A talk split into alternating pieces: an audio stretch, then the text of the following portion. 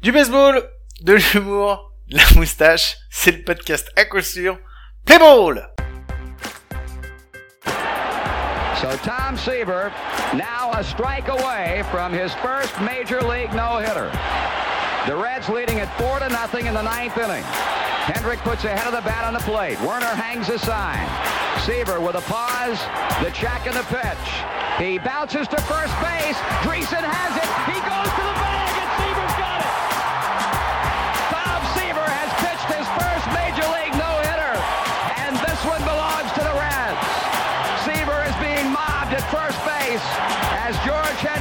bounces a routine two-hopper to Danny Dreesen and the 38,200. Eh bien bonjour, bienvenue, bienvenue. C'est le 38e épisode d'à coup sûr, si je me trompe pas. Euh, ça fait plaisir de vous retrouver. Et en plus, c'est le tout premier en 2021. J'espère que vous avez passé une bonne, un bon réveillon et que bah, vous êtes revenus dans l'enfer du boulot.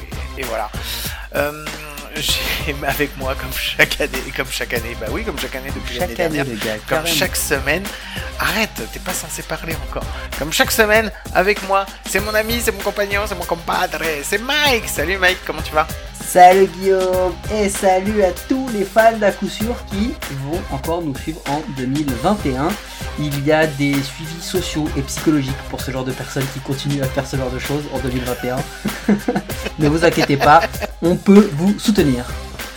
Ouais, on vous soutient. Et vous aussi, vous nous soutenez, ça fait plaisir. Bon, Mike, ça va? T'as passé des bons réveillons? Écoute euh, plus, mec, j'ai voilà, déjà j'ai trop beaucoup trop mangé. Euh, j'ai été fortement gâté, ce qui veut dire que j'ai quand même réussi à bien entourlouper les gens sur ma gentillesse. Et ensuite de ça, il faut quand même le dire. euh, là, j'ai commencé à regarder des vieux World Series.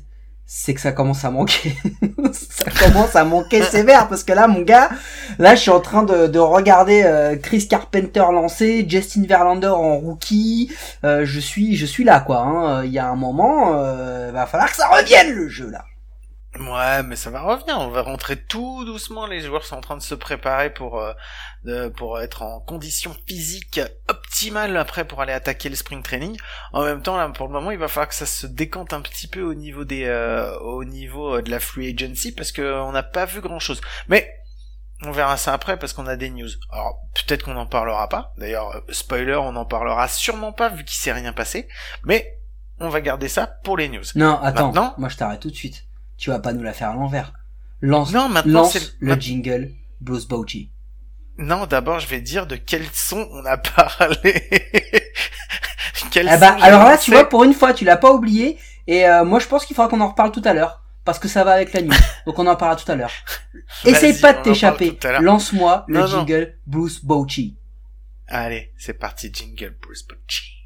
Bruce Bochy. is in the house tonight. Bruce Bochy. Everybody just have a good time. Bruce Bochy. And we gon' make you lose your mind. Bruce Bochy. Everybody just have a good time. Bruce Bochy. It's in the house tonight. Bruce Bochy. Everybody just have a good time. Bruce Bochy. And we gon' make you lose your mind. Bruce Bochy. We just wanna see you. Shake that.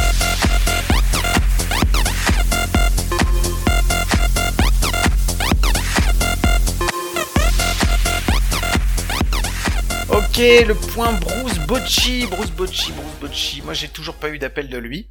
Euh, Est-ce qu'on a eu des trucs qui se sont passés euh, en cette année, en ce début d'année 2021, Mike? Est-ce que tu as reçu des nouvelles choses? Bah non, je sais pas, tu m'as envoyé un truc toi? T'as pas reçu mon truc? Fais pas le mytho. Sérieux, t'as pas reçu ce gars est un mytho de ouf. T'as rien fait, t'as rien fait, tout le monde le sait. T'as rien fait, gros. Ouais, alors en même temps, j'avais prévenu. Franchement, je vous jure, j'avais prévenu la semaine dernière, j'avais dit qu'il y avait très peu de chances que j'arrive à le faire.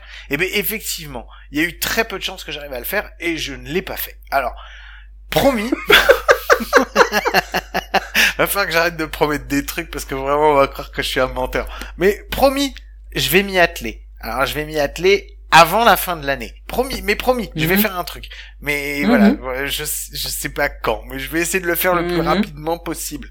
C'est parce que j'ai eu d'autres trucs aussi en même temps, Mike. Toi, toi-même, tu sais. Toi-même, tu sais qu'il y a eu d'autres trucs que j'ai dû faire. Donc, Du euh, coup, donc tu voilà. passes à autre chose parce que ça devient chiant. hein. Ok, allez. Euh, je vais envoyer le jingle des news et puis on va parler un petit peu plus sérieusement. Allez, jingle news. Jingle News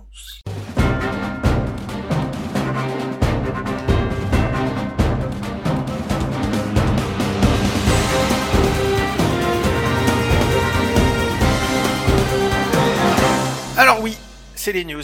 Euh, par contre, les news, en fait, on va faire un petit récap parce que, bah, comme on l'a- comme j'ai déjà spoilé, en fait, il s'est quasiment rien passé cette semaine, donc, euh, donc voilà.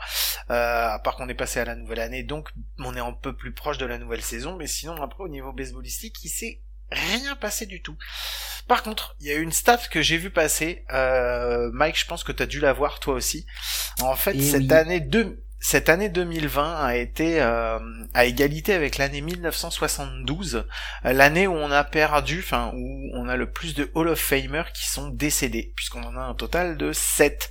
Alors, il y en a certains dont on a déjà évoqué la mémoire pendant euh, pendant l'année, mais on voulait faire un point là-dessus. Puis je trouve que c'est quand même énorme, euh, énorme cette Hall of Famer qui sont morts euh, morts dans l'année. Donc euh, donc voilà. Donc dans l'ordre, dans le désordre, dans comme vous voulez, on a eu Lou Brock, Tom Seaver, Bob Gibson, Al Kalin, Whitey Ford, Joe Morgan et à la fin de l'année, le 26 décembre, on a eu Monsieur Nick Rowe qui nous a qui nous a quitté lui aussi. Mike, on voulait faire juste un tout petit point, pas forcément rentrer dans le détail, mais faire un petit point sur qui étaient un petit peu ces, euh, bah, ces joueurs euh, élus Hall of Fame. Alors déjà, euh, alcaline, ça n'a rien à voir avec les piles, parce que je vois tous Ah. les blaireaux qui nous écoutent qui vont penser que alcaline, c'est euh, un petit un petit lapin rose qui court sans arrêt. Ça n'a rien à voir. Euh, alcaline, il faut quand même se dire que c'était un, un champ droit des, Detroit Tigers qui a joué euh, qui a joué pendant pendant une vingtaine d'années, des années 50, 60 et début des années 70. Il a été juste 18 fois All-Star, 10 Gold Glove, il a gagné le Roberto Clemente Award, AL Batting Champion et, euh, et il a gagné le World Series en 68. Euh, donc c'est euh, un first ballot Hall of Fame. Euh, donc c'est pas un gars qui a galéré à rentrer. C'est-à-dire que quand le mec est arrivé, on s'est dit, on le savait. Lui, il Hmm. va être euh, Hall of Famer. Ça a été un, un joueur qui a vraiment marqué l'histoire des Tigers et il fait partie de hum, peut-être la, dernière génération des, des Detroit Tigers qui bah, qui qui gagnait quoi qui allait euh, qui allait au bout. Donc euh, c'est c'était un symbole vraiment de cette euh, de cette franchise. Et puis et puis il a il a en plus bossé dans la Tigers Organization etc etc etc donc euh, il y avait après on peut en faire plein mais dans les dans les vraiment très marquants on avait on avait parlé hein, de Bob Gibson quand il était euh, quand il était parti euh, pour dire bah, que ça a été sûrement l'un des lanceurs les plus dominants de l'histoire et qu'il a il a été euh, à la source Bob Gibson. En plus de ses 9 All-Stars ses deux titres de World Series il a été NL MVP en tant que lanceur. C'est hyper rare. Deux fois Cy Young il a été deux fois World Series MVP c'est comme vous classez un peu le bonhomme. Et il est si je dis pas de bêtises celui qui est à la source de changement de règles et de changement de la hauteur du monticule tellement il était dominant pour redonner un petit peu de chance aux, frappeurs de, taper la balle. Euh, Il y a eu euh, un autre Cards, il y a eu, y Lou Brock aussi qui, qui est parti. C'est pareil, c'est un gars qui a été de la même génération, qui a fait partie de cette équipe des Cardinals qui dans les années 60 était euh, était très très très souvent euh, euh, bah, titré ou, ou en post-season. Pour la petite histoire, c'était un très très gros voleur de base, euh, notre ami notre ami Lou Brock, et surtout il a la, il a la, la particularité d'être un joueur qui est au Cardinals Hall of Fame, qui a son numéro retiré aux Cardinals, qui est qui est un gars qui a cette identité. Faut juste savoir qu'il a quand même joué euh, quatre saisons pour les Chicago Cubs, ce qui est pas anodin. voilà, bah de toute façon, c'est pour ça que le premier son d'intro, euh, c'était le premier no-hitter de Tom Seaver avec les Reds en juin 78. Et je vais l'annoncer tout de suite parce que vous l'entendrez tout à l'heure et que ça servira à rien que je l'explique à ce moment-là. Donc je vais vous l'expliquer maintenant. Le son de fin d'outro, c'est le premier euh, no-hitter également, mais de Bob Gibson avec les Cards en août 71. Alors celui-là, le cherchez pas sur YouTube parce que vous le trouverez pas. La seule chose que vous trouverez, il y a aucune image de ce match. Par contre, il y a un commentaire radio complet. Et si vous avez jamais écouté un match de baseball à la radio, je vous le conseille. C'est génial, c'est marrant, c'est pas très compliqué à suivre. Donc voilà, de toute façon, quand il y a de l'action, vous verrez, ça s'énerve dans tous les sens. Donc, euh, donc voilà. Mais euh, voilà, le, cherchez pas les images, vous les trouverez pas sur YouTube. Voilà. Mike, tu voulais en rajouter quelque chose sur un de nos, un, un des autres Bah, on euh, va aller ou- assez vite, mais on a quand même perdu. euh, on vient de parler de Gibson, on a quand même perdu euh, parmi les plus grands lanceurs de toute l'histoire. C'est-à-dire que on a perdu Phil Necro, qui est le dernier qui est, qui est parti, qui a lancé euh, entre autres pour euh, Knuckleballer, énorme voilà. Qui a beaucoup lancé pour les Braves, on en parlait euh, la dernière fois avec notre ami Ticket, mais qui a aussi qui a aussi passé par les Yankees, etc. C'est c'est un gars qui a qui a qui a quand même euh, été cinq fois All-Star, cinq fois Gold Glove, et puis euh, un mec qui a chopé plus de 300 victoires en carrière, donc c'est assez assez exceptionnel. On a perdu Tom Seaver. Tom Seaver, c'est simple. Regardez tous les classements all-time des meilleurs lanceurs de l'histoire. Bah, Tom Seaver, il est dans le top 10 à chaque fois. Euh, Tom Seaver, c'est euh, c'est un, titre de World Series avec les Miracle Mets de 69. C'est quand même pas rien. Euh, il était, euh, il a été trois fois Cy Young. il a été Rookie of the Year. Il a, il a, il a, il a mené la ligue en, en win, en ERA, en strikeout trois fois. Il a un no-hitter à son actif. Euh, 12 fois All-Star. Enfin, en gros, Tom Seaver, c'est, c'est vraiment quand on parle de lanceur, c'est vraiment une référence. Et en plus de ça, il l'a été en étant euh, lanceur pendant pendant plus de 10 ans pour les Mets. Donc c'est pour vous dire à quel point il a, il a une performance de ouf. Et l'autre gros lanceur qui nous a quitté aussi, c'est c'est Whit Ford. Alors Whit Ford, c'est assez simple, c'est 6 World Series entre les années 50 et les années 60. Il a fait partie de cette équipe des, des Yankees qui ont euh, marché sur les Dodgers pendant plusieurs World Series, pendant pendant presque 15 ans. Euh, Il a été Cy Young, il a été World Series MVP. Enfin, c'est c'est un, un lanceur qui a qui a dominé cette euh, cette époque des Yankees dans les années 50-60. euh, ils étaient une fois sur deux euh, champions, tout simplement. Bon, le dernier, c'est pas un lanceur, c'est Joe Morgan. Je sais pas si vous voulez rajouter quelque chose sur Whit Ford. euh, Non, non, vas-y, vas-y, je te... Non, non, vas-y, continue. Voilà, le dernier c'est Joe Morgan, pareil, lui il a fait partie de de la grosse époque des des Cincinnati Reds pendant les années euh, pendant les années 70. Euh, Joe Morgan, il a été deux fois MVP, euh, Gold Glove à multiples reprises, etc. Dix fois All-Star. Enfin, on, on parle de of mais là on vous parle en plus de first ballot. hein. Il y a pas un gars qui a eu euh, moins de 85% quoi. Ouais, donc en fait, bah, si vous manquez de baseball un peu comme Mike et que vous en êtes à regarder des vieux trucs, euh, profitez-en, allez les voir eux, parce que s'ils ont été élus au Hall of Fame, c'est pas pour rien, donc euh, donc voilà. Et puis si ça permet en plus de découvrir de découvrir des trucs euh, que vous n'avez pas forcément eu l'occasion de voir avant, n'hésitez pas. C'est une bonne façon, je pense, de commencer l'année. Mike, on va pouvoir attaquer la suite? Allez, let's go. Allez, on va attaquer notre gros sujet. Le gros sujet, on va le commencer, on va vous l'expliquer tout de suite euh, parce que bah, il va se dérouler sur l'ensemble, euh, sur l'ensemble de la de l'épisode. Euh, c'est la suite de la semaine dernière parce que la semaine dernière on avait parlé des des sabermetrics, donc c'est pour ça qu'on va pas repartir non plus dans une explication de maître Capello parce qu'on l'a déjà eu la, la semaine dernière. Et en fait, on voulait vous donner envie, comme nous, d'aller découvrir les stats, euh, d'aller vous plonger dedans. Et on va commencer crescendo. En fait, on va commencer avec les stats pour les nuls. Après, on va faire les stats, euh, on va dire level, level, level basique, plutôt basique. Et après, on va rentrer dans le, dans la sabermétrie en puissance.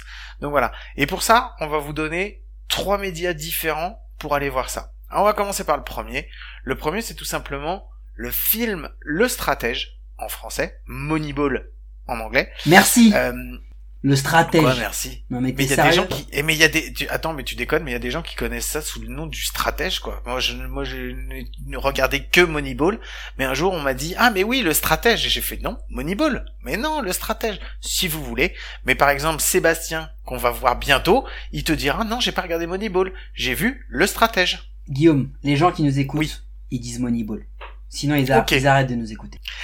Moneyball, le fameux film avec Brad Pitt, euh, c'est simple. Enfin, franchement, si vous l'avez jamais vu, allez-y, ruez-vous dessus. Euh, moi, c'est simple quand je dis que j'aime le baseball et les gens, la plupart du temps, me disent qu'ils ont vu un film qui parlait de baseball et qu'ils avaient vu Moneyball. Euh, je sais pas si on a vu le même film parce qu'on l'a peut-être pas vu au même niveau, mais euh, mais effectivement, c'est franchement, c'est un bon film. Mike, toi aussi, je sais que tu l'as vu et que tu l'as apprécié aussi. Alors, euh, moi, je, je, je l'ai vu dans... Alors, on va parler de ça. On a choisi ça, en fait, parce que quand on dit de parler de monter crescendo, Moneyball, avant tout, c'est pas vraiment une histoire de la sabermétrie. Euh, Moneyball, c'est plutôt l'histoire de comment la sabermétrie arrive au haut niveau et comment euh, c'est romancé, mais comment deux gars euh, changent l'histoire du baseball euh, en décidant ça dans un parking. Je, je schématise, mais c'est un peu ça l'idée. Et surtout, euh, Moneyball, ce qu'il y a de bien, euh, c'est que bah il y a Brad Pitt quoi. Donc quand il y a Brad Pitt, bah les gens ils vont regarder le film parce qu'ils se disent ouais, il y a Brad Pitt, forcément c'est que le truc il doit être quand même pas trop mal. Hmm. Donc euh, les premiers rôles, c'est Jonah Hill, je crois le Oui. le, le second rôle. Et en plus, il y, a un- il y a un second rôle qui aurait pu être un premier rôle parce que lui aussi c'est un très bon acteur. Donc du coup, ce qui fait euh, ce qui fait le- le- l'histoire de Moneyball, c'est vraiment comment la sabermétrie arrive dans le sport de haut niveau et c'est euh, poussé par deux personnages mais un vraiment particulier donc Brad Pitt qui joue Billy Bean euh, qui fait ça. Le succès de ce film, on l'a dit, il y a Brad Pitt, il y a Jonah Hill donc il y a deux interprètes excellents. L'autre truc, c'est que euh, ce film, il est inspiré de faits réels. Alors, il est un peu romancé, mais il est vraiment inspiré de faits réels et il est tiré d'un bouquin. On en parlera. C'est surtout qu'il est avant de avant de parler du bouquin, c'est surtout qu'il est super bien mis en scène quoi parce que tu pourrais mettre euh, Brad Pitt, tu pourrais avoir Jonah Hill, tu pourrais avoir la meilleure histoire du monde et ça pourrait être un truc qui est pourri. Le- là en fait, ce qu'il a réussi à faire, c'est à mettre un un film ah, parce que c'est un film de discussion en fait, c'est un film de discussion et de discours, il y a quasiment pas d'image de baseball dedans. C'est donc c'est réussir à non, très très peu. T'as des t'as des quelques images d'entraînement, t'as quelques images de trucs comme ça, mais c'est tout. L'important, c'est surtout ce qu'il raconte. Et c'est beaucoup, il y a beaucoup de parlotte. Alors effectivement, hein, vous attendez pas à voir les Indians ou, un film comme ça. Je prends toujours en référence les Indians parce que j'ai répondu à des questions sur Twitter euh, cette semaine et je dis que les Indians c'était le film numéro un de baseball et qu'il y avait rien d'autre. Donc euh, voilà, c'est pour ça que je le re- ressors. Si vous voulez aller voir un film sur le baseball, allez voir les Indians. Donc voilà, si vous allez voir euh, Moneyball, Moneyball c'est pas un film de baseball. Il y a quasiment pas d'image. Alors, je suis pas d'accord avec toi. C'est un film de baseball parce que tu as beaucoup de de philosophie, de discours au travers de comment tu peux jouer, comment tu peux vivre le baseball. Ce qui fait euh, ça, moi je vais reprendre un, un, un podcast euh, d'Eurosport qui s'appelle euh, c'est qui le meilleur? C'est un très bon podcast hebdo et lors d'un dernier épisode, il parle des films de sport. Et du coup, sur Eurosport, les journalistes, bah en gros, quand tu tu comprends très vite que le baseball pour eux c'est un, un truc exotique euh, aussi bien que, que la papaye ou le fruit du dragon tu vois et qu'ils y connaissent pas grand chose et du coup néanmoins ils ont un spécialiste cinéma qui lui explique et dit que le baseball est l'un des sports les plus télévisuels avec certainement la boxe. Et c'est ça aussi qui fait le succès de ce film, c'est que il a pas besoin de beaucoup montrer le baseball. Le peu qu'on voit de baseball, c'est déjà très télégénique. Donc du coup, ça aide à renforcer ça. Et dans cette histoire de de de de, de, du- de la sabermétrie, du etc. Le fait que ce soit euh, inspiré de faits réels, c'est assez dingue parce qu'en plus le casting est très très bien réussi. Le mec qui joue Washington, euh, l'assistant qui deviendra coach des Rangers plus tard, on dirait lui. Le mec qui joue David Justice, on dirait lui. Euh, tu vois, enfin tous ces trucs là, le mec qui joue à aussi, enfin c'est vraiment c'est c'est assez dingue parce que le casting est extrêmement bien réussi, le storytelling est très bien, c'est très bien filmé, c'est filmé dans les vrais décors. Ils sont au Coliseum, enfin tu vois, c'est c'est extrêmement bien foutu, euh, c'est un très très bon film avant même d'être du baseball, c'est un très très bon film tout court. Euh, et, euh, et du coup, c'est ce qui en fait le, le succès. Mais, mais après, t'as deux manières de le voir, Guillaume. T'as la manière de le voir comme un newbie, un mec qui connaît absolument rien au baseball.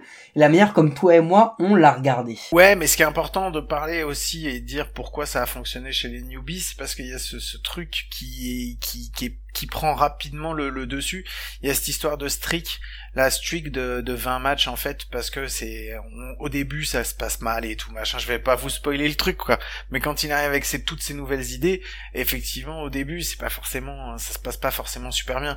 Et ensuite après, euh, après il y a the streak, mais au-delà de ça, ce qui est intéressant en fait, c'est surtout, euh, c'est surtout de voir que comment comment en fait ils ont été accueillis avec leurs nouvelles euh, leur, leur, leur, leur nou- leur- leurs nouvelles leurs nouvelles idées sur le sur le baseball et la façon de composer une équipe et, et vraiment tu sens que enfin ils, ils ont c'est deux fous c'est deux fous exactement ça. c'est deux fous au milieu de d'un d'un d'un monde qui a pas bougé et qui est le même depuis depuis des années 100 des années presque. et des années quoi Ouais, c'est ça. C'est que ça a pas bougé, le recrutement des joueurs, il se fait toujours de la même façon. C'est juste là, ils arrivent avec un nouveau truc qui est complètement fou, et, et ils se mettent quasiment tout le monde à dos, quoi. Ça, on en a déjà parlé, c'est la bataille contre les poncifs. Et Mhm. c'est exactement ça, c'est l'idée de se dire, en fait, la genèse de l'histoire, pour pas vous spoiler, c'est euh, les Aces viennent de faire encore une énorme saison, ils sont fait déboîter par nos amis les Yankees. toujours les mêmes, et du coup, ils perdent leurs meilleurs joueurs, euh, qui sont euh, Jambi, qui sont Eckersley, si je dis pas de bêtises, et qui ça. sont le troisième, à chaque fois je bouffe son nom, je vois sa tête. C'est pas, ouais, c'est pas grave, mais je l'ai plus non plus. Voilà. En plus, je l'ai vu la Mais dernière oui, c'est le gars qui a fini au Red Sox, euh, qui Johnny Damon. Euh, donc Johnny Damon, pardon. Et en fait, les scouts veulent recruter Jambi, Damon et Eckersley par un joueur qui peut faire ce que fait Jambi, un joueur qui peut faire ce que fait Damon et un joueur qui peut faire ce que fait Eckersley. Et là, on a euh, trois problèmes différents. Le premier, c'est Jambi, joueur exceptionnel, très bon frappeur, bon défenseur, etc. En gros, un MVP en puissance. Mais les A's ne peuvent pas payer et trouver un MVP. Donc il faut le remplacer différemment. Le deuxième problème, c'est Johnny Damon. Le Moneyball te dit, Johnny Damon est surcoté. Ça, c'est, ça, c'est un truc dont on parle pas assez, hein. Mais dans, dans le film, on voit ça. Johnny Damon est surcoté. Et le dernier, c'est Eckersley. Et Eckersley, on nous dit, il est très bon, mais il faut un profil atypique parce que jamais on retrouvera un, un, un lanceur comme lui. Donc en fait, il y a ces trois problématiques et ça tourne autour de ça. Et en plus de tout ça, parce que sinon après on va vous spoiler des, des trucs, ce euh, film, c'est un best-of de punchline. C'est un truc, mais il y en a, mais à, mais à tire l'arigot. Je veux dire, euh, la scène que t'as passée la semaine dernière où, où il claque des doigts et il monte Jonah Hill. C'est-à-dire que c'est un running gag pendant 5 minutes. Les mecs lui parlent et lui il est en train de chiquer son tabac et il leur répond même pas, il fait ça. Et il pointe Jonah Hill. Et c'est, magique. Le, le truc où euh, David Justice qui vient des, des, des Mighty Yankees, les, les one, il arrive, il est blindé d'oseille. L'autre il arrive, il est, il est dans, il est dans le vestiaire, il veut un soda et il faut qu'il mette un dollar. Et en fait il comprend pas. Et le truc où il tape il fait You, ma- you made pay for soda? Enfin, le gars, il comprend pas, tu vois, il y en a plein. Il y en a plein. Euh, bah, celui-là, on en reparlera dans le bouquin tout à l'heure, mais la phase, la phase dans la cuisine, moi, c'est une de mes scènes préférées. Où en fait, on voit Billy Bean, donc sous les traits de Brad Pitt, qui va voir David Justice et qui lui dit en gros, toi, je t'ai pas pris parce que t'es bon. Toi, je t'ai pris pour que tu sois le, le, le, le papa des, des, des autres. Et il va voir Atterberg et il lui dit, bon alors, comment tu te sens en première base? Et l'autre, en déconnant, lui dit, bah, j'ai peur que la balle vienne vers moi. Donc, les, les deux rigolent, et Justice il dit, non mais sérieusement, l'autre, tu fais, non mais sérieusement, j'ai peur que la balle vienne vers moi. Et Cette scène, elle est, elle est, elle, elle pourrait être dans les Indians, en fait. Mais c'est un truc qu'ils ont mis dans, dans, dans une vraie équipe, dans une vraie histoire. Donc en fait, ce, ce film-là, avant, avant, avant toute chose, avant d'être du jeu, c'est un dialogue et des textes magnifiques qui vous font un peu plus comprendre le, les décors du, du baseball de haut niveau. Voilà, et c'est une très bonne porte d'entrée si vous voulez connaître pourquoi la sabermétrie et pourquoi ça a réussi et pourquoi maintenant, aujourd'hui, la sabermétrie est omniprésente. Mais, mais, parce qu'il y a un mais, il y a une énorme différence, quand même, entre le bouquin et le film. Donc là, on vient de vous parler du film. Donc pour illustrer ça, je vais vous mettre un petit son de transition. Et ensuite, après, on va vous expliquer pourquoi le bouquin, on vous le présente en deuxième et pourquoi c'est différent. Allez, on se retrouve. This year, Hatterberg in pinch hitting roles is uh, one for five. 269 average. Has gone deep a dozen times. Now the pitch. Swung on. There's a high drive. Hit way back. Right center field. That one is gone. And it's 20 consecutive victories for the Oakland Athletics on an unbelievable night when they lost an 11 to nothing lead. And now they win it. Hatterberg is bobbed at home plate. The crowd comes back to insane life.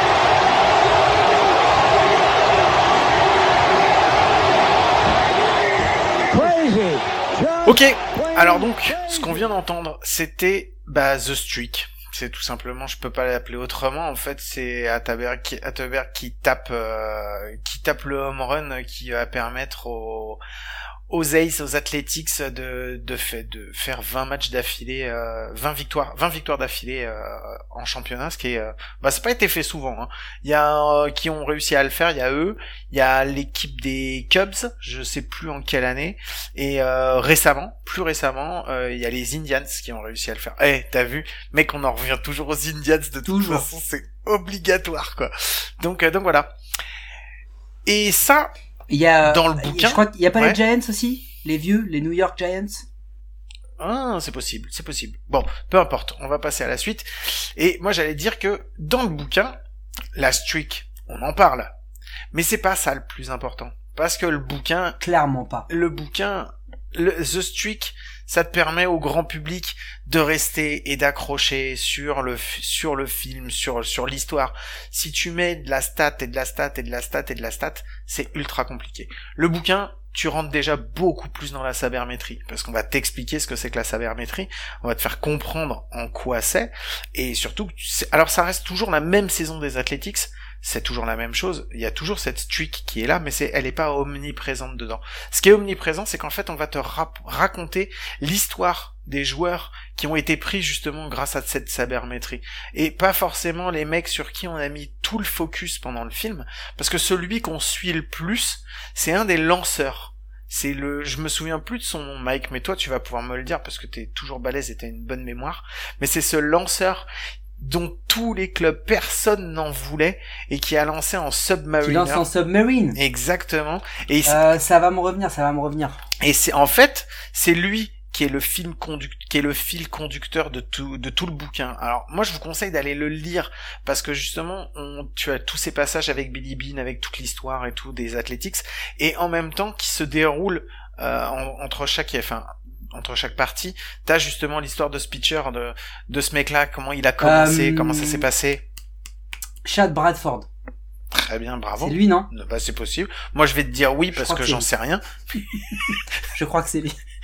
Mais non, mais cette histoire, elle est géniale. En plus, tu la suis vraiment. C'est, vraiment ton fil rouge sur l'ensemble du truc. Elle vient entre certains chapitres et elle t'explique comment il en est, comment il est, devenu ce lanceur en submarine. C'est, moi, j'ai adoré, j'ai adoré ce bouquin. C'était toi, Mike, qui me l'avait prêté. Donc, je te laisse la parole pour dire ce que toi, comment tu l'as ressenti quand tu l'as, quand tu l'as lu, en fait. En fait, l'histoire de, de Moneyball, on avait parlé d'un bouquin qui s'appelait Ball 4, tu te Mhm. rappelles, de Jim Ouais. Button, qui explique un peu euh, les coulisses, etc. Mais quand tu lis Ball 4 de, de Jim Button, franchement, l'un des sentiments qui ressort, c'est de se dire, c'est un peu des clowns, quoi, les gars, c'est pas des pros. Quand tu lis Moneyball, te dis, ok, là, je suis dans une équipe pro, déjà, parce que ça bosse. Mais surtout, ce qui est dingue dans le livre, et je trouve que ça ressort pas forcément assez dans le, dans, euh, dans le film, ce sont les messages. C'est-à-dire que tout au long du livre, t'as une philosophie.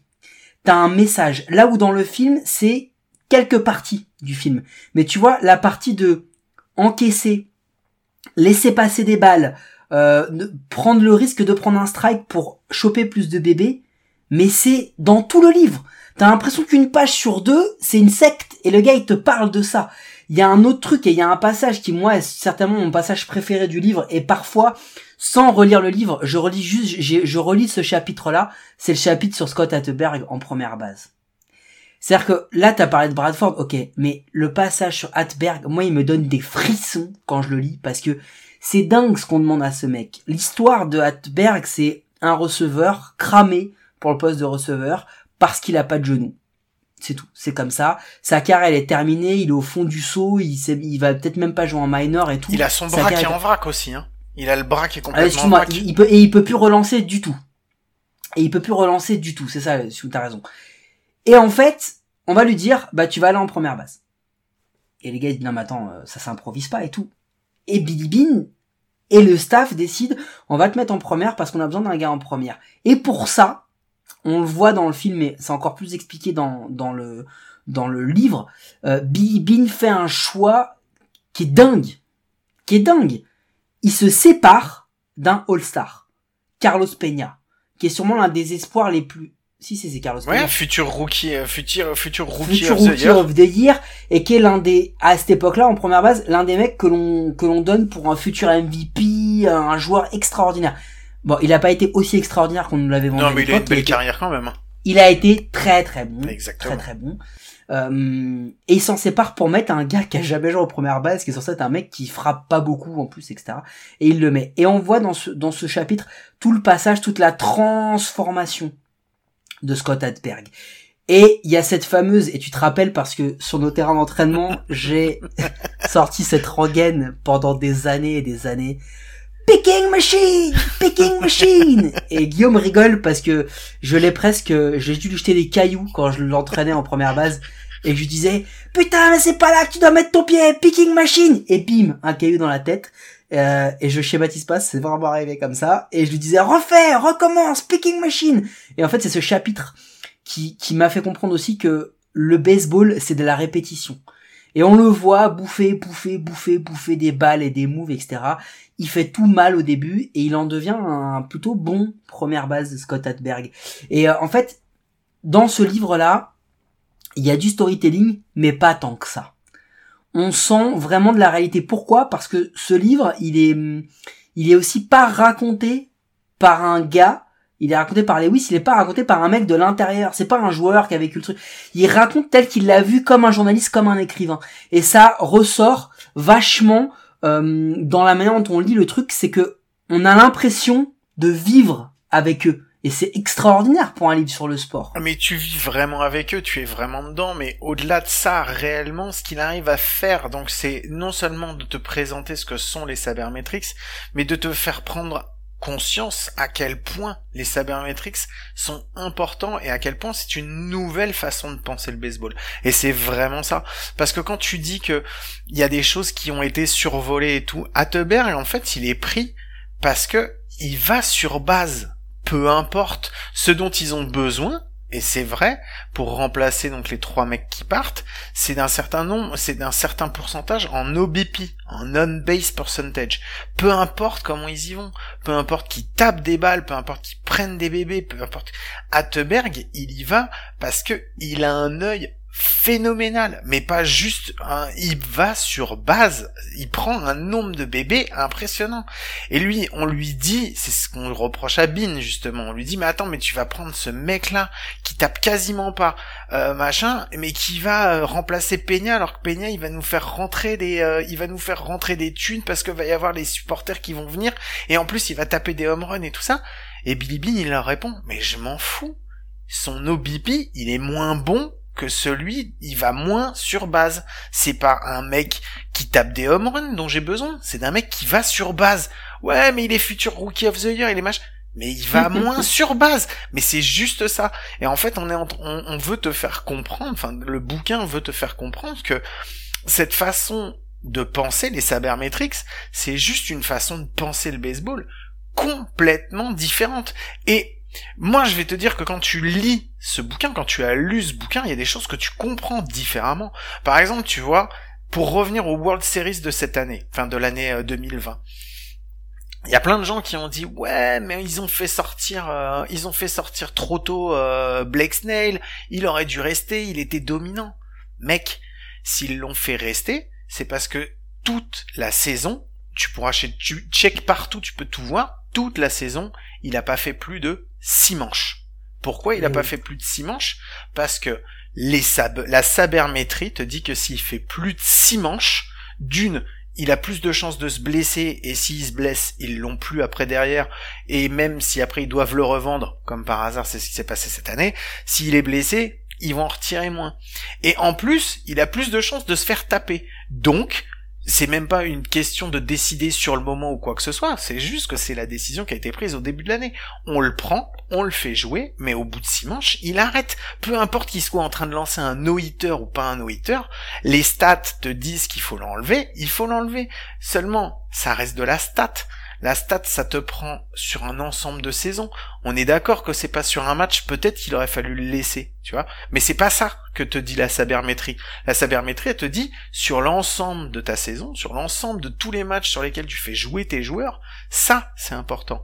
Et c'est là qu'en fait le bouquin, il te fait comprendre que tout ce que toi tu vois en te disant, en réfléchissant juste de match en match, c'est pas ça la sabermétrie. La sabermétrie, elle te dit non, C'est pas comme ça qu'il faut que tu réfléchisses. Il faut que si tu veux aller plus loin, il faut que tu réfléchisses globalement. Et c'est là qu'en fait le bouquin, il prend tout son sens. C'est pour ça qu'il y a aussi ce focus sur ce sur ce lanceur qui lance en submarine parce qu'en fait, on t'explique que le mec il a été obligé de se mettre à lancer en submarine parce qu'il n'arrivait pas à lancer avec le bras au-dessus. Et que petit à petit, il en est venu à bouger son bras sur le côté, à le descendre, jusqu'à ce qu'il arrive à faire un lancer en submarine. Et ça, parce que c'était pas dans l'esprit des, des scouts de l'époque, il n'était pas pris. Il n'a pas été pris dans aucune équipe. En fait, euh, ce que le bouquin euh, montre encore plus que le que le que le livre, euh, que le film, pardon, c'est que à l'époque où Billy Bean fait ce choix, on pense que c'est un freak show. On pense que c'est un freak show, mais vraiment, hein, on blague pas. Hein. C'est-à-dire que on se dit, il ne prend que des cas à problème. Et en fait, il ouvre la porte, et c'est ce qu'on voit dans le livre encore plus que dans que dans le bouquin, mais on, on distingue aussi dans dans pardon dans le film, j'ai du mal. Euh, on, on distingue qu'en fait, cette euh, ce choix-là ouvre aussi la porte à des à des à des morphotypes, à des styles de joueurs totalement différents. Et il y a l'exemple, je vous spoil rien parce que c'est la fin du film et, c'est la fin du, bouquin aussi, mais l'exemple de Kevin Youkilis. Kevin Youkilis, quand il fait ses, premiers débuts en carrière, donc euh, en minor, en jeune, etc., on l'appelle le canard parce qu'en fait il a le cul quasiment assis dans sa boîte de frappe et on dit c'est ridicule, il arrivera jamais à rien.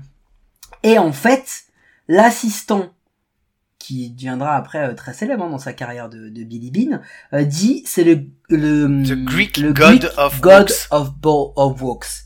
En gros, le dieu grec des des, des, Des bébés. bébés. Et, et sa carrière en pro, c'est ce qui va devenir euh, Kevin Youkilis. Et il va, il va faire une excellente carrière avec les Red Sox notamment. C'est bizarre qu'il signe aux Red Sox là où l'assistant de Bean euh, finira par aller. Euh, Il y, a, y a tout ça en fait. Et le film met une, une grosse partie vraiment sur le personnage de Billy Bean, ce qui est important, on est d'accord. Mais néanmoins, le bouquin, il vous renforce beaucoup plus sur une multitude de personnages en fait c'est là où c'est intéressant, c'est que là où on a quelques petits focus dans le film sur les personnages qu'on va dire secondaires, euh, au passage dans le film euh, euh, Scott Adberg c'est quand même Chris Pratt, c'est pas n'importe qui, et, et le coach des Ace c'est aussi Philip Seymour Hoffman. Donc quand on vous dit qu'il y, avait un- il y avait un casting de ouf, il y avait un casting de ouf dans ce film-là. Mais en fait le livre met vraiment en avant, il rentre beaucoup plus dans le détail de la sabermétrie, et pour ça, en fait, là où il démonte les anciens arguments, les anciens poncifs du baseball, il prend en exemple ce qu'on a appelé des freaks mais pas des flics entre guillemets des monstres incroyables, mais des monstres monstrueux. Pour le baseball, on se disait ces gens-là ne, ne feront jamais de carrière, ils ont pas le physique, ils ont pas le style, ils ont rien.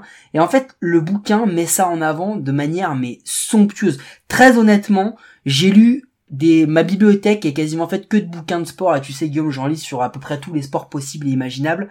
Je pense que celui-là, sans forcément être un fan euh, du baseball, ce livre, pour moi, il fait partie de mon top 10, mais large. Il y a un gros, ouais, par contre, il y a un gros problème avec ce bouquin et c'est pour ça que euh, je voulais pas qu'on en fa- enfin, c'est pour ça que quand tu m'as dit on va en parler, je t'ai dit on peut pas parler que de ça et on va être obligé aussi de parler du film, c'est parce que le bouquin, il est, on le trouve pas en français en fait.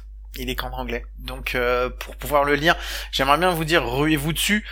Mais euh, bon, le problème c'est qu'il faut quand même avoir un niveau d'anglais un petit peu, euh, un peu potable. hein. Après, non, c'est pas non plus, on ne demande pas de lire la Bible euh, en anglais dans le texte, quoi. Je veux dire, ça se comprend. Non, mais déjà que, déjà que si tu parles pas très bien anglais, si tu parles bien anglais, mais que t'as pas les termes techniques baseball, le livre là, c'est du charabia. Mais alors en plus, si tu parles pas très bien anglais, même avec les termes baseball, tu comprendras pas parce que ce film, il- ce livre, pardon, putain, C'est compliqué. hein. dyslexie, dyslexie. Ce livre-là, il, euh, il regorge autant d'histoires que de stats.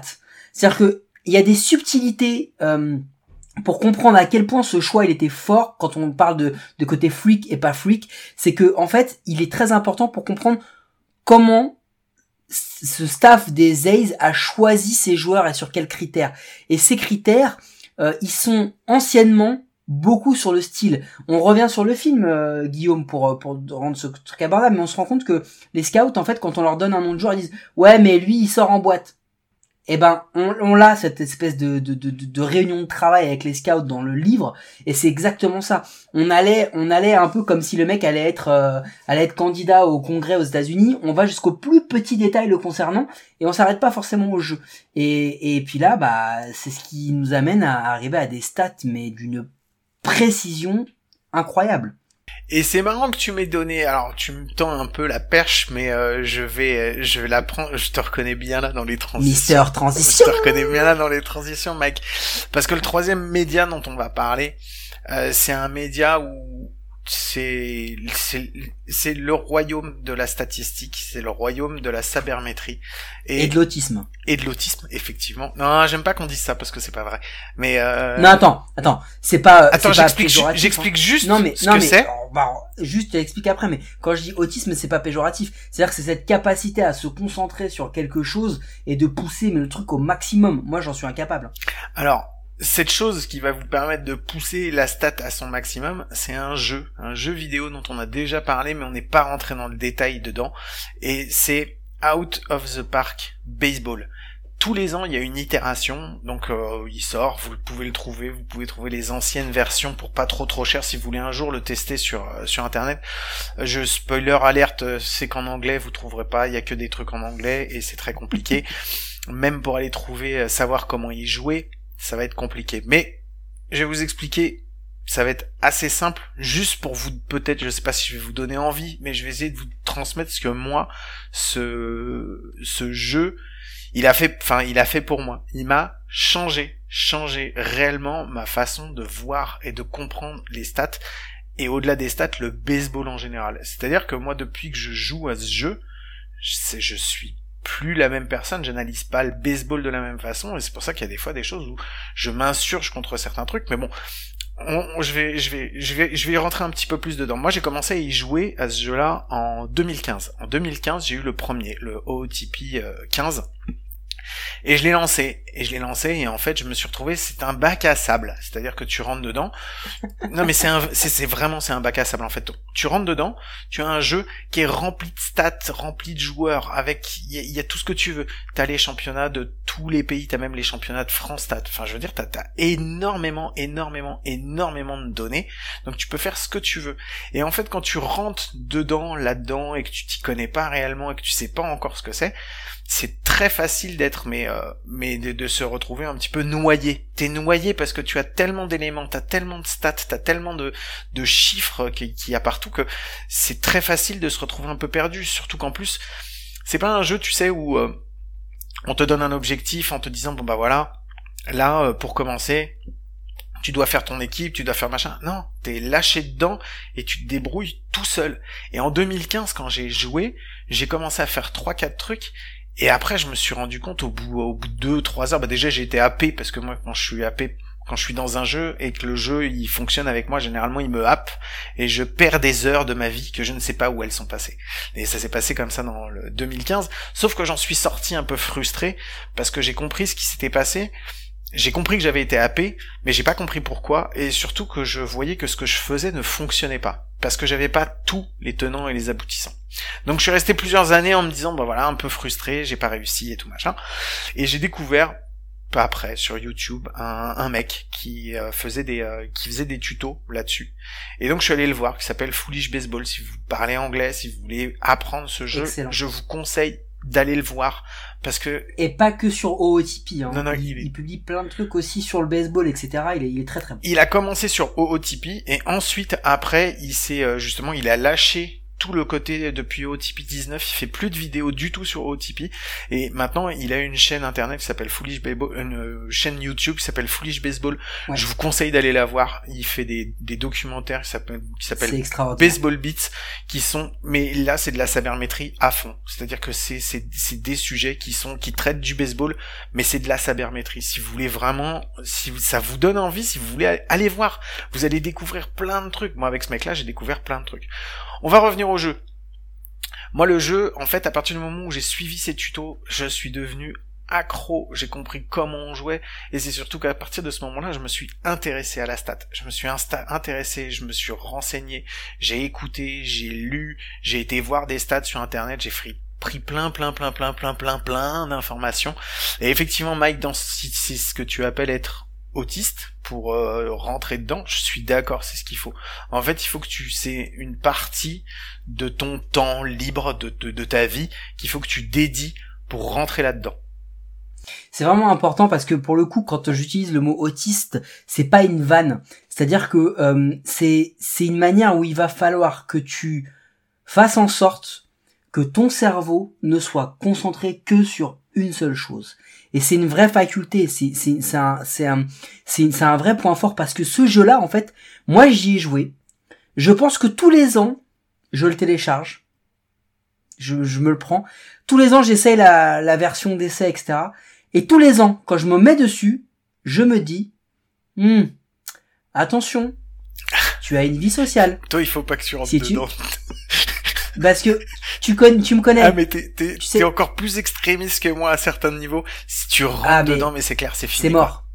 En fait, je vais t'expliquer le, le parallèle très simple. Moi, je fais partie de la génération qui a joué à Football Manager. Ah, mais c'est D'accord. oui, c'est c'est ça. Mais- C'est l'équivalent. Ouais, mais j'ai joué à Football Manager, moi, je devais avoir, euh, une- allez, 13, 14 ans, parce que les premiers FM sont arrivés dans la fin des années 90. Euh, moi, je te parle d'un- d'un d'un temps où quand j'allumais l'ordi, il était euh, 20h ou 21h, je l'éteignais, des fois, il était 7h du matin. Mhm. Et j'ai fait des nuits blanches à jouer à Football Manager, euh, où je me suis lancé à peu près tous les challenges possibles et imaginables. C'est-à-dire que si je lance dans OTP, je vais commencer avec les Cardinals Mhm. parce que voilà c'est mon truc après je peux me taper un délire et je dis alors c'est qui euh, le la meilleure euh, la meilleure payroll? Oh surprise Yankees allez vas-y je me tape un délire j'y vais euh, depuis après je fais bah non attends c'est pas drôle. Allez viens. Viens on prend euh, les Marlins. Et et je- et en plus je, je, je peux tout faire. Et puis demain je prends une équipe de mineurs. Et puis j'essaie d'être champion avec les mineurs. Enfin tu vois je peux me taper un gros délire sur ce truc là mais après tu ne t'arrêtes plus. Le gros défaut d'OTP c'est que c'est extrêmement chronophage. Mais bonne nouvelle pour ceux qui hésitaient à se, à se mettre dedans, c'est le gros défaut du baseball et d'une passion, les gars. C'est comme ça que ça se passe. Donc, OTP, euh, c'est le genre de truc, c'est une drogue. Quand tu commences, c'est gratuit. Et quand tu t'y mets, mon gars, après, tu, tu lâches tout. Ta vie sociale, ton job, ta, ta fortune, pour ceux qui en ont. Euh, les trois, du coup. La vie sociale, le job et, la thune, ça marche pour tout. Euh, tu peux divorcer à cause de OTP.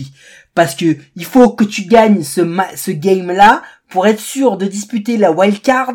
Euh, Enfin, c'est un truc de ouf. C'est des jeux où t'es dedans. Tu vis le truc. Après, t'as d'autres choses que tu peux faire. En fait, c'est un outil aussi. Euh, une fois que t'as quitté ce côté, que tu prends un petit peu plus de recul, tu peux te rendre compte que c'est aussi un outil qui peut te permettre de faire des trucs un petit peu délire. Parce que le jeu, en fait, tu n'es pas obligé d'y jouer. Tu peux, en fait, tu peux passer dans ce qu'ils appellent le commissioner mode. Et c'est-à-dire qu'à ce moment-là, tu peux recréer, par exemple, tu te dis, et qu'est-ce qui se serait passé? Parce que, alors, il n'y a pas que l'année dans laquelle on va jouer. Hein. Tous les joueurs de toutes les époques, de toutes les la MLB depuis le moment où elle existe, tout a été rentré dedans. Si tu as envie de te dire, et qu'est-ce qui se serait passé si Babe Ruth il était jamais allé aux Yankees et s'il était resté aux Red Sox, tu peux le faire. Qu'est-ce qui se serait passé si Barry Bonds il était pas allé aux Giants, mais s'il avait signé, je sais pas, n'importe où, n'importe où, tu peux le mettre. Est-ce qu'il aurait été mieux Est-ce que, est-ce que si je prends un joueur le même et si je le mets dans toutes les équipes, est-ce qu'il va se développer pareil? Tu peux le faire. Tu peux, tu peux faire un nombre de trucs incalculables. Et t'as des gens qui ne jouent pas à ce jeu, qui font juste tourner les simulations parce qu'ils ont envie de voir un petit peu ce qui va se passer. T'as des mecs chaque année, ils prennent le jeu, ils font tourner la simulation sur leurs ordi pendant une centaine d'années, une centaine d'années virtuelles, pour voir un petit peu ce qui va se passer dans les 100 prochaines années. Tu vois, c'est juste après pour, en fait, elle est là, le storytelling de ce jeu-là, il est ce que toi tu vas en faire en fait. Il n'y a pas d'histoire dans cette, euh, dans, dans ce jeu-là. Par contre, c'est toi qui vas faire l'histoire en fonction de ce que tu auras décidé de faire. Et donc du coup, c'est ce qu'on disait euh, tout à l'heure, c'est que si vous voulez rentrer dans ce jeu, si vous voulez kiffer, passer du bon temps, euh, avoir le sentiment de, de faire quelque chose de, cohérent en rapport au baseball, il est très important que vous maîtrisiez la sabermétrie avancée les enfants. Parce que là, c'est pas euh, on base average et ERA. Qu'on vous demande. hein. Là, on va dans des stats. Et alors, il y a un autre truc aussi qui est très important. Pour tous ceux qui jouent à hum, MLB The Show, ou même à d'autres sports, hein, à FIFA, euh, NBA 2K, euh, Call of Duty, euh, j'en sais rien, tu vois. Les mecs, oubliez. Les gars, ils ont pas, ils ont pas recruté les meilleurs graphistes de la Silicon Valley. hein. Leur délire, c'est des tableaux C'est des des tableaux. des tableaux et des tableaux. C'est-à-dire qu'à côté Excel, mon pote, c'est un Picasso. C'est-à-dire que les gars, il y a que ça. Il y a des tableaux et des chiffres et des tableaux. Mais et il y a aucun moment un truc qui te dit, qui peut te dire, ah tu fais un truc sur le baseball. Jamais, Mais never, Je, ever. je vais terminer là-dessus parce que c'est euh, la phrase que mes femmes, ma femme et mes filles m'ont sorti en fait parce que euh, quand je suis en train de préparer l'émission, très souvent je suis sur baseball référence. Donc baseball référence, c'est des tableaux, des tableaux Excel, des tableaux, des tableaux sur le baseball et quand j'ai fini de préparer, de monter et tout ça, et que je joue et que je joue au baseball, je, je joue à OTP, et donc c'est des tableaux aussi. Et en fait, donc ma femme et mes filles ne voient pas la différence quand je suis en train de jouer et quand je suis en train de travailler le podcast. Donc voilà, elles me disent mais t'es toujours en train de faire ça? Je fais non mais là je suis en train de jouer, Euh, mais c'est pas un jeu, il y a rien là, il y a- c'est des pardon, tableaux. Excusez-moi, a- j'ai pas compris. Je, j'ai pas- t'as dit quoi? T'as dit que t'es en train de travailler le podcast? Ouais. Mais des fois, des fois, Ouais, ok. pardon. très, souvent Non, c'est juste Non, surtout, Guillaume, on a une réputation. Non, Tu ne laisses pas croire aux gens qu'on a des professionnels bah qui d'accord. travaillent, d'accord Souvent c'est OTP. Non, c'est tout le temps OTP en fait qui tourne. non, juste. Mais t'as raison de le préciser parce que c'est pas un jeu, c'est pas un jeu de baseball, c'est un jeu sur le baseball. C'est un jeu de management de baseball. Tu es soit le manager, soit le G, le G, t'es soit l'entraîneur, enfin le, le manager, soit le GM. Et donc tu fais les choix comme ça, mais tu jamais tu prends la manette et tu joues quoi.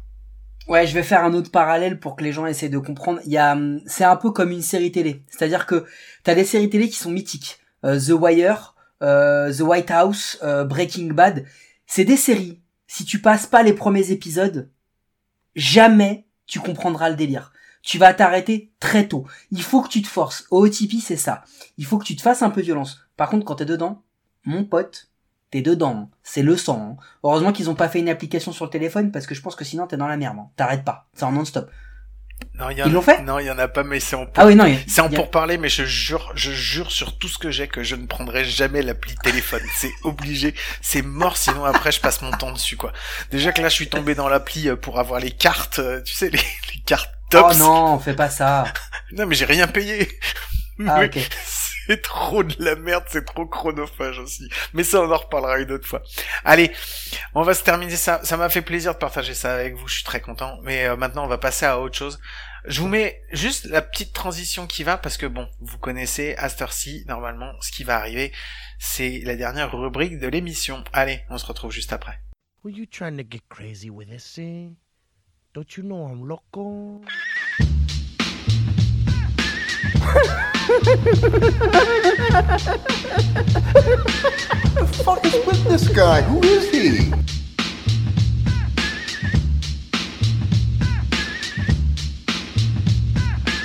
Allez, oui, la connerie du jour. Et c'est moi qui m'y suis collé cette fois semaine. Allez, cette semaine, Mike, je ne te pose pas une question directement surprise, parce que je voulais un petit peu que tu la réfléchisses.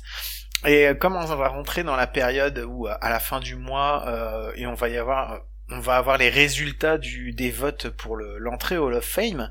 Euh, je voulais te demander de te projeter un petit peu euh, dans le futur, Mike, et je voulais que tu me dises, je voulais que tu me cites 10 joueurs qui jouent actuellement cette année, en 2020, en 2021, enfin qui sont sous en contrat, 2021, des joueurs qui sont sous contrat ou qui vont avoir un contrat cette année, euh, normalement. Euh, et j'aurais voulu que tu m'en cites 10 qui termineront Hall of Fame. Donc moi j'ai fait ma petite liste dans mon coin. Je vais te laisser euh, dire euh, les joueurs un par un, et puis moi je vais te dire si je l'ai mis dans ma liste ou pas, et après on verra les différences qu'on avait. Moi, je regarde mes 10. Ouais. Je pronostique à peu près 7 joueurs qu'on aura en commun.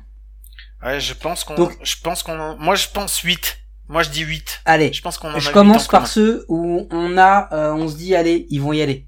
Ouais, vas-y. Ok? Albert Pouyol. Je l'ai.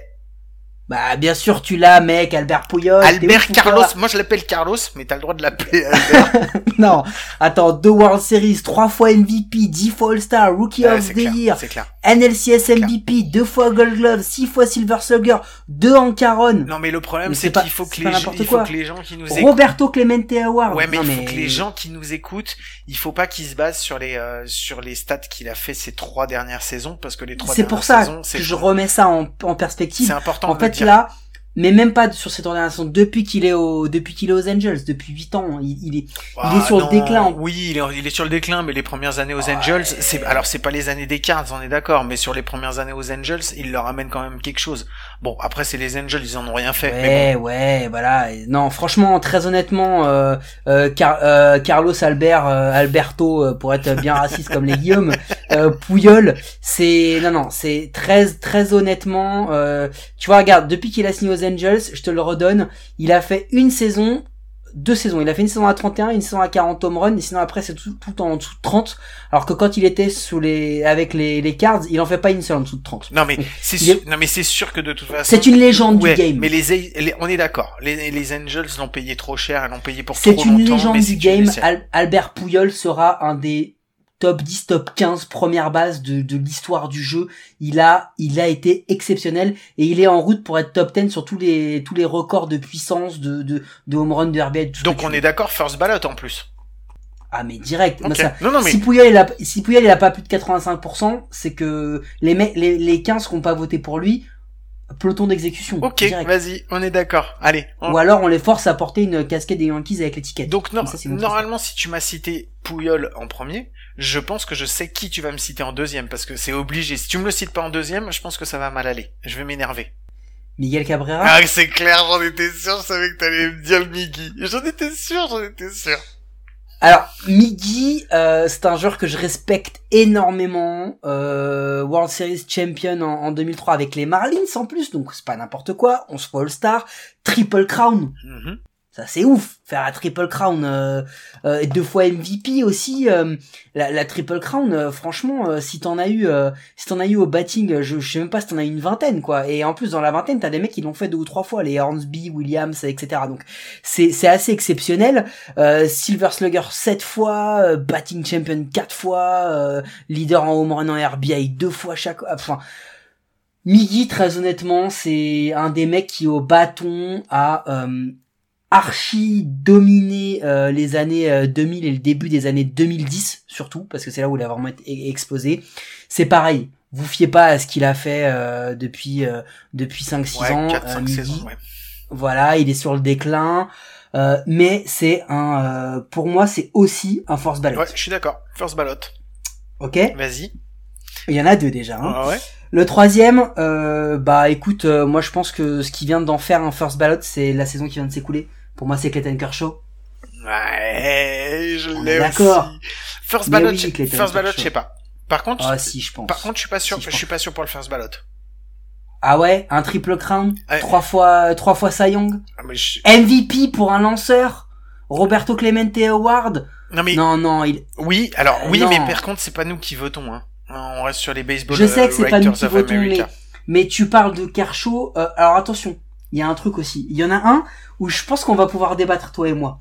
Mais parce que il y a un truc qui est important, c'est que dans le Hall of Fame, on en a déjà parlé dans les épisodes précédents, il y a le côté histoire qui est Mhm. très important. Mhm. Le storytelling de Kershaw qui se fait péter, euh, les Dodgers qui n'arrivent toujours pas à gagner en post-season, etc. Qui là, finalement, y arrive dans une saison spéciale et tout, etc. Fait que pour moi, ce serait un force ballot. Parce Ouais, que mais ça peut Il jouer. a un no-hitter. Ouais, il mais a un no-hitter. Ça peut aussi jouer contre lui. Non, mais je suis d'accord, je suis d'accord. Il remplit toutes les cases. Enfin, ah tu oui. vois ce que je veux non, mais c'est clair. Mais je suis pas sûr qu'il soit. Je, je pense qu'il Tu- sera first ballot, mais par contre, Tu j'en mets. ta fiche, Je mets, je mets pas un pari dessus en disant il sera Ah. first ballot. pas sûr, mais il va y aller. Il ira. Il va y aller. Il ira. Je suis d'accord. Je l'avais aussi. Euh, Vas-y, je t'écoute parce que je sais que là on, est encore dans la zone de la zone de confort où on est tous les deux. Oui, on est dans la zone de confort. Il y en a un autre. Il a, il a encore euh, pas vraiment au, au prime de sa carrière, mais Mookie Betts. Mookie Betts, Oh, il va y aller. je l'ai Tu l'avais, Mookie Betts. Non, je l'ai pas. T'as pas. Mookie Betts Non, j'ai pas Mookie Betts. Pourquoi? Parce que tu as pas pensé ou parce que tu, tu Non, pas? parce que je l'ai pas mis encore. Parce que Mookie Betts, il a que 27 ans, 28 ans. Euh, non, il est un peu plus vieux. Il doit être pas loin de la trentaine et 28. il a 28. Je l'ai pas mis parce que je pense qu'il y sera, mais je pense que les dés sont pas jetés encore et que Ah, mec. mec, c'est- alors Eh. non non, Alors, écoute-moi. Betts, il se blesse. Là, saison terminée. Le gars, il remporte un avec les Red Sox, franchise mythique. Et en étant extrêmement important. Je te rappelle pas la saison qu'il a fait quand il le gagne. Deux Dodgers, franchise mythique, pareil.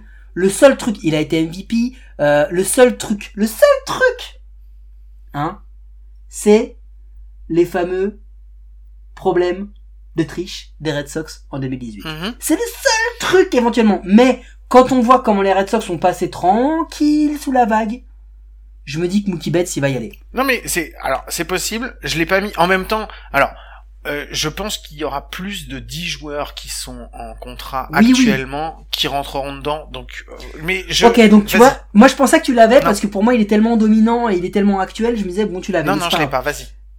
Euh, alors bah Mike Trout, Ouais, Mike Trout je l'ai. Mike Trout je bien sûr. Mike Mike Trout, de toute façon, soyons clairs, First time ballot. il est, il- voilà, il a été tellement fort individuellement.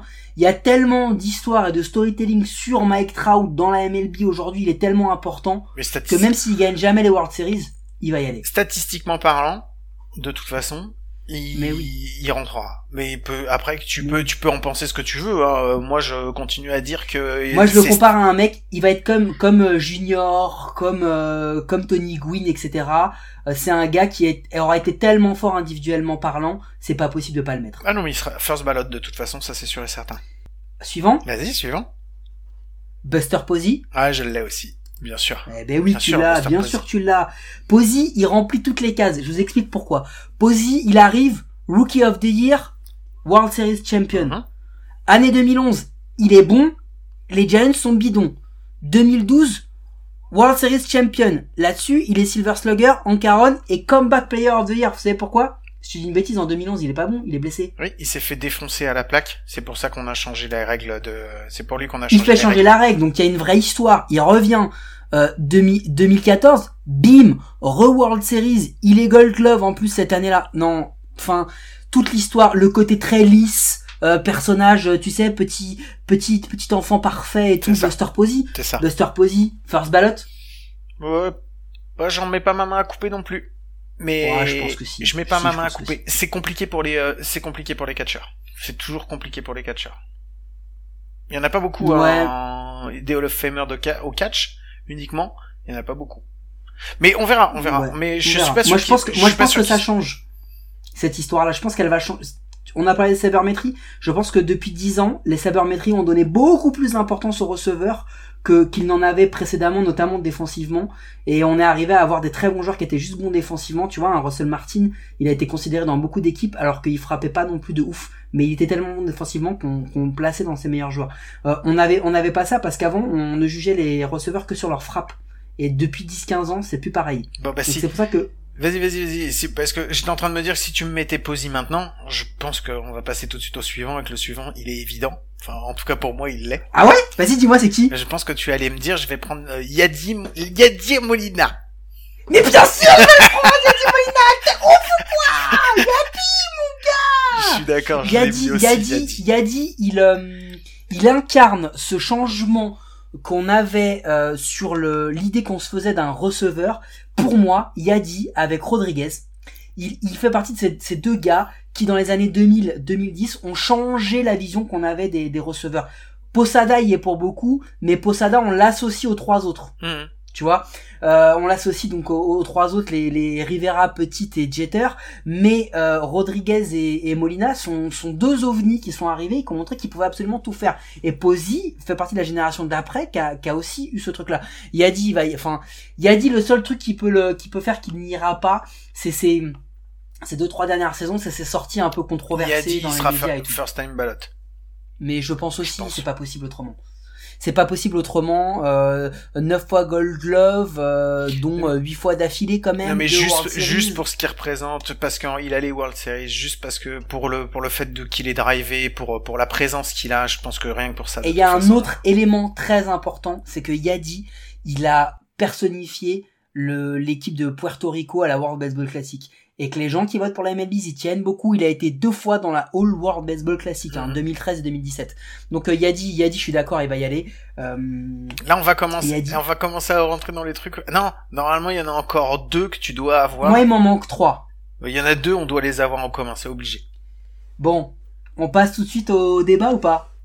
Vas-y. Ah, je- Il va y aller, hein. Vas-y. Il va y aller. Vas-y, Il vas-y, va y aller. Vas-y. Mais il y aura débat. Non, je pense pas. Justin, Justin Il y a absolument pas débat. Il y a absolument pas débat. Et je vais te dire pourquoi il y a pas débat. Vas-y. Il y a pas débat parce que avant même qu'il y ait eu quoi que ce soit avec les histoires à Houston, il est déjà Hall of Famer quand il est à Détroit. Mais déjà à Mais Détroit, il est Hall of Famer. Je rigole, j'exagère. On parle quand même d'un gars qui a lancé trois no-hitters. Putain, mais trois, mec! Tu te rends compte? Mais c'est clair. C'est-à-dire que toi, plus tous nos auditeurs, plus toute la population française depuis Louis XIV, Eh ben, il en a lancé trois aucun n'a lancé un no-hitter en MLB. Aucun. Il Aucun. en a lancé trois Aucun. de plus que tout ça. Et le gars a lancé trois de tous ces gens-là. Non mais, c'est assez ouf. Deux fois Cy Young, triple crown. Mhm. Euh, je veux dire, on sous-estime un truc, hein. Aux Tigers, aux Tigers, il est avec un autre gars qui s'appelle Max Scherzer. Euh, sûrement les deux lanceurs les plus dominants à ce moment-là, ils sont incroyables. Et c'est juste qu'il y a Cabrera et puis après il y a plus trop grand chose d'autre Mhm. en fait, et ils n'arrivent pas à gagner. Mais lui, il est euh, bien sûr que c'est un first ballot euh, Justin Verlander, j'exagérais. Tiens, c'est marrant, j'avais Max Scherzer aussi dans ma liste. Ouais, moi aussi. Quand je t'ai entendu le dire, je fais, oh, bah, tu sais, c'est bizarre. Mais bien sûr, Max Scherzer, le, me- le monsieur, il lance deux immaculate innings. Il a deux no-hitters. Il est, euh, il est quatre fois win leader, trois fois euh, strike player, trois fois Cy Young, le monsieur. Mhm. Un World Series avec le premier de l'histoire de la franchise avec les Nationals contre les méchants tricheurs. Mhm. Non mais il y a, y a tout. Tout, tout le storytelling, il est là. Il va y aller. Non, mais il va clair, y aller, clair. Bon, alors, Bon bah du coup, il m'en manque un. toi, il t'en et manque toi, un, il t'en alors. manque deux. Oui, il m'en manque deux, ouais. Mais je pense que le Allez, dernier... vas-y à toi. Vas-y, balance. Ah non, moi je vais te dire celui que je pense que tu dois pas avoir dans ta liste. Euh, c'est un pitcher aussi. Et par contre, c'est pas un starter. Et j'ai mis un releveur. Est-ce que tu vois de qui ça peut être? Est-ce que tu as une idée? Moi, j'ai une vague idée. Vas-y, balance. Haroldis Chapman. Ouais, alors j'ai un problème avec Harold Chapman, Euh, mais vas-y. Je le mets parce que je pense que de plus en plus on risque de voir euh, arriver euh, justement dans le Hall of Fame.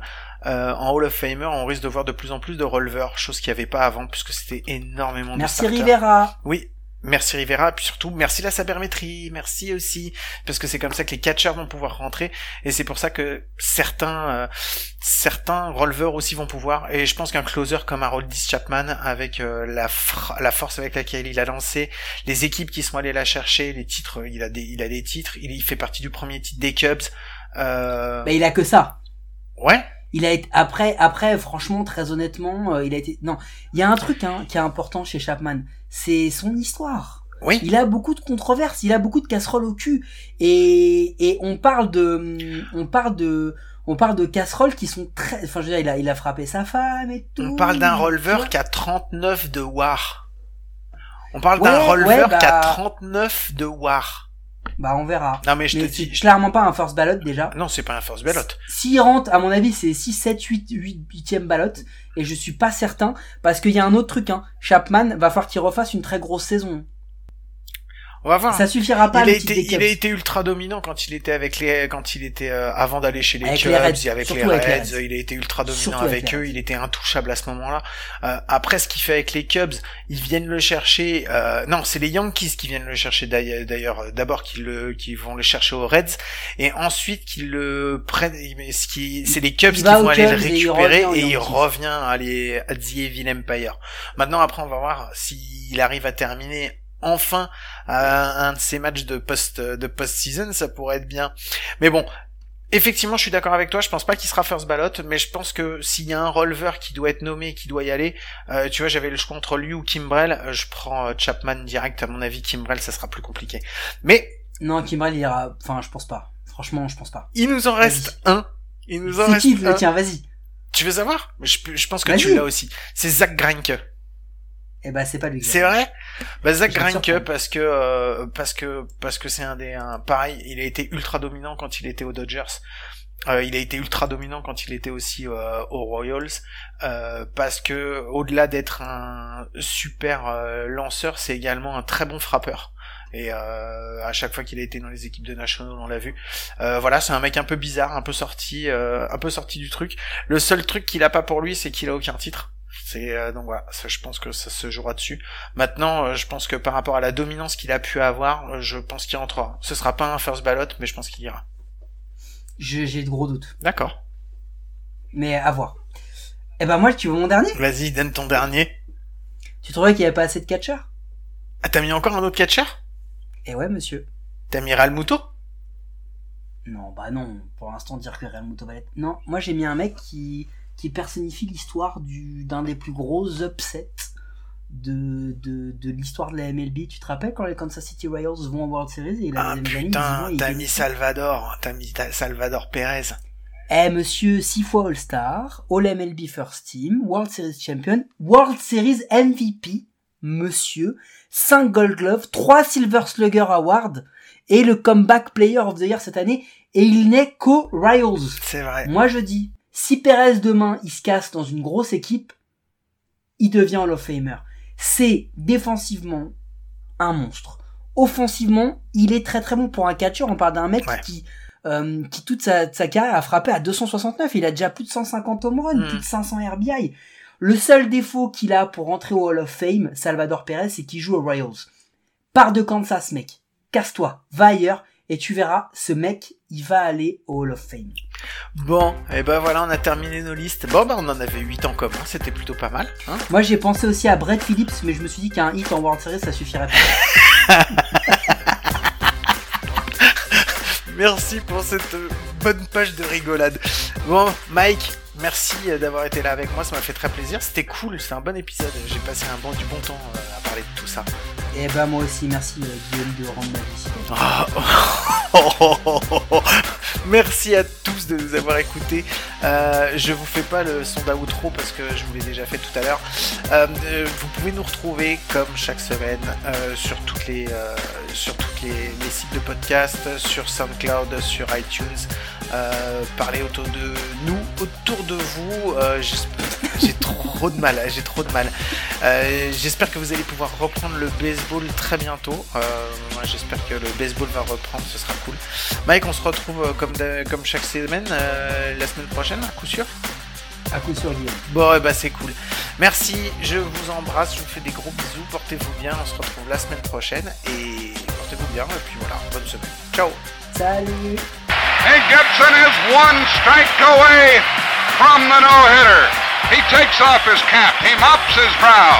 He looks in and gets the sign. He starts the windup. Here's the pitch, and it's a strike called. A no-hitter for Gibson. Simmons roars to the mound. Embraces Gibson, who's in golf by his teammates as the Cardinals win the game 11 to nothing.